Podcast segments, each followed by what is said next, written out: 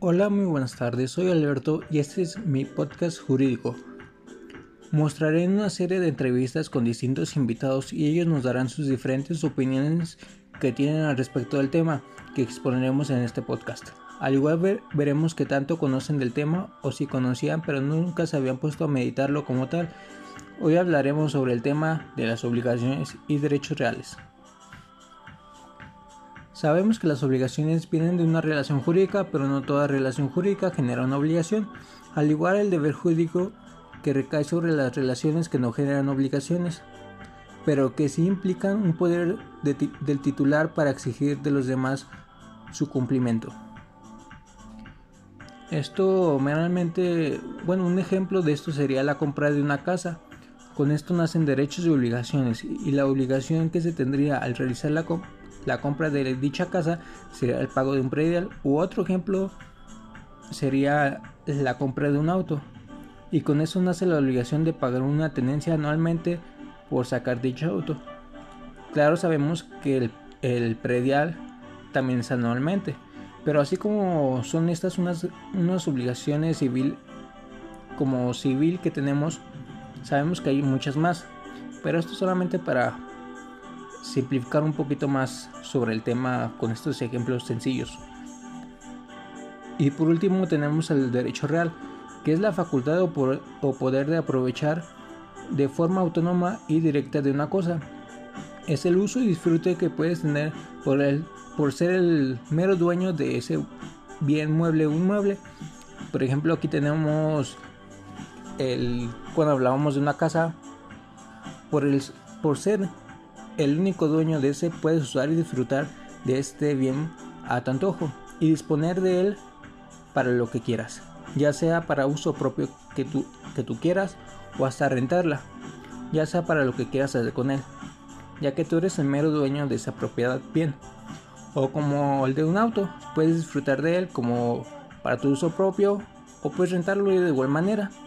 Esto meramente porque tú eres el único dueño de ese bien. Por último vemos que los errores más comunes es que a veces no distinguimos entre, entre un derecho real o quién es el titular legítimo del derecho real.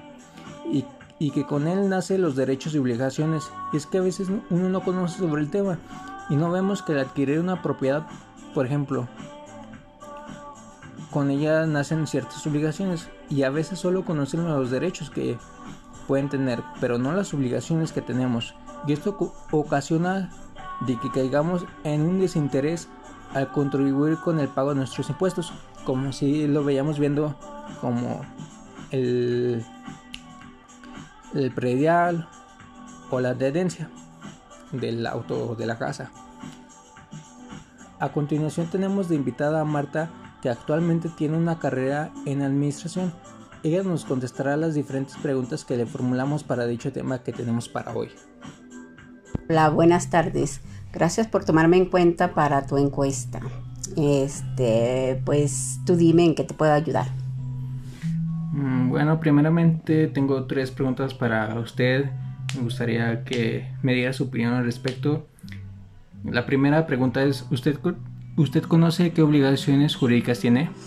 Mira, ah, tengo entendido que eso más o menos viene siendo como el pago de impuestos. Yo estoy dada de alta ante el SAT, entonces para mí eso es como una obligación, el pagar mis impuestos mes con mes. Otra viene siendo, por ejemplo, el pago de tenencia, el pago de, mm, digamos, cuando tengo que pagar este, lo que viene siendo como algo del, coche que es cada año el plaqueo, cosas por eso. O sea, eso es lo que yo entiendo como una obligación jurídica. Ok, muy bien. Este, la siguiente pregunta sería, ¿sabe lo que es un derecho real? Un derecho real es como cuando yo soy dueña de una propiedad. Bueno, por ejemplo, que yo tengo una casa, un vehículo, un terreno o un local, eh, son míos, esos son mis derechos porque yo soy la dueña.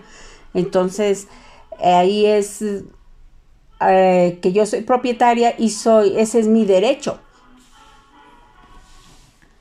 Sí, este, concuerdo con usted. Este, procedemos a la siguiente y última pregunta sobre, ¿sabe lo que es una reserva de dominio?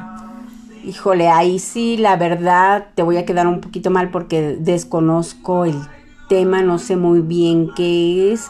O sea, a ciencia cierta no puedo decirte que tengo entendido que es como, por ejemplo, cuando yo hago una venta o realizo como una compra-venta con, digamos, de un coche, que yo pacto con el comprador este, sobre la venta de mi coche, igual y le doy a lo mejor una carta compra, pero nada más es entre él y yo.